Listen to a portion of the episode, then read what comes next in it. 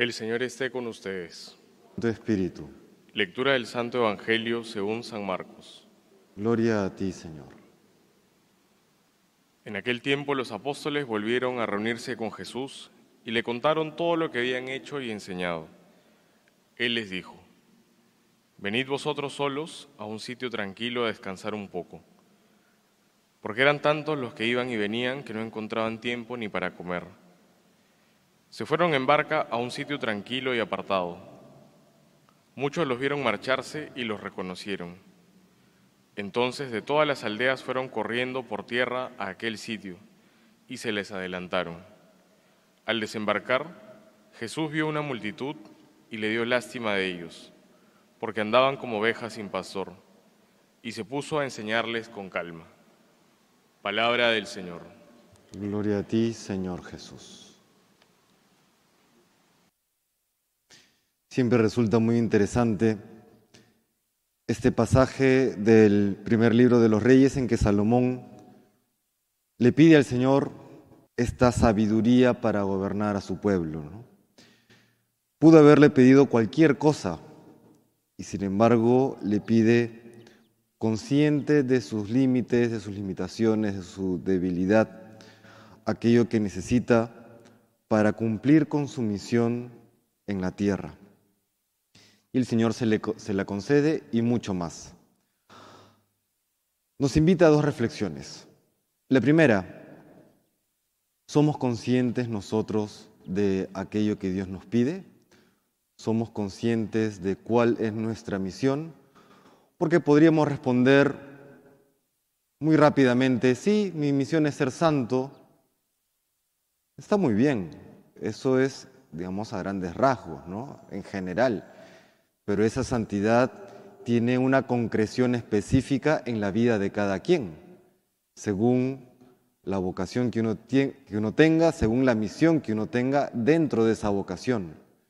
Y es por eso que Salomón no pide solamente sabiduría para vivir, sino que pide sabiduría para poder gobernar aquel pueblo tan numeroso como dice él. Además un pueblo rebelde, ¿no? Tenemos conciencia de cuál es la misión específica, concreta que Dios nos pide. Interesante ver en Salomón, por ejemplo, cómo no pide la gracia para, o solamente la gracia para tener una vida espiritual intensa, para que hubiese estado muy bien, por supuesto, y hay que pedir esa gracia. Pero Salomón comprende que su misión en esta vida involucra todo su ser, involucra todo aquello que Dios ha ido construyendo en su vida, incluyendo hoy o entonces su, eh, su posición como rey de Israel. No desvincula su vocación a la santidad de su cargo político, no desvincula su vocación a la santidad de, podríamos decir hoy, de su, de su trabajo específico, de su oficio, de su profesión, de la posición que tenga en la sociedad, etcétera, etcétera. Comprende que para servir al Señor involucra todo lo que Él es.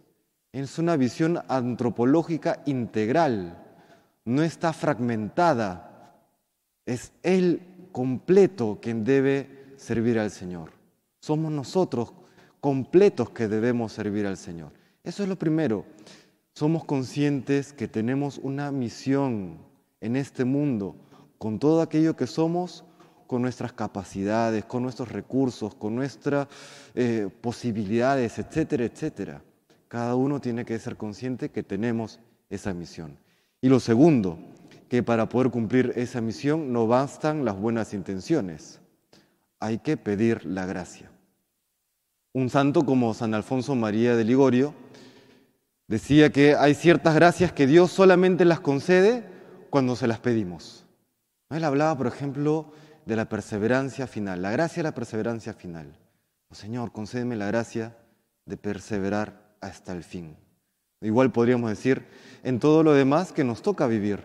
Señor, concédeme la gracia hoy para ser un buen sacerdote, concédeme la gracia hoy para ser un, un buen padre de familia, una buena madre de familia, un buen esposo, un buen hijo, un buen hermano. No concédeme todo aquello que necesito para cumplir con la misión que tú me encargas. Le pedimos eso hoy al Señor y tenemos hoy el primer sábado, pues también el modelo y el ejemplo de nuestra Madre la Santísima Virgen María. ¿no? Ella plenamente consciente de aquello que Dios le pedía una vez que el ángel se le presenta. Serás Madre del Altísimo, tu hijo será el Hijo de Dios. ¡Wow! ¡Qué tal misión! Por supuesto, no, no le especifica la Sagrada Escritura, pero siendo la Virgen una persona de intensísima oración, por supuesto que le habrá pedido en aquel silencio de, su corazón, ¿no? Señor, concédeme, concédeme la gracia para cumplir con aquello que tú me pides, ¿no? Y vaya que lo, lo supo hacer bien.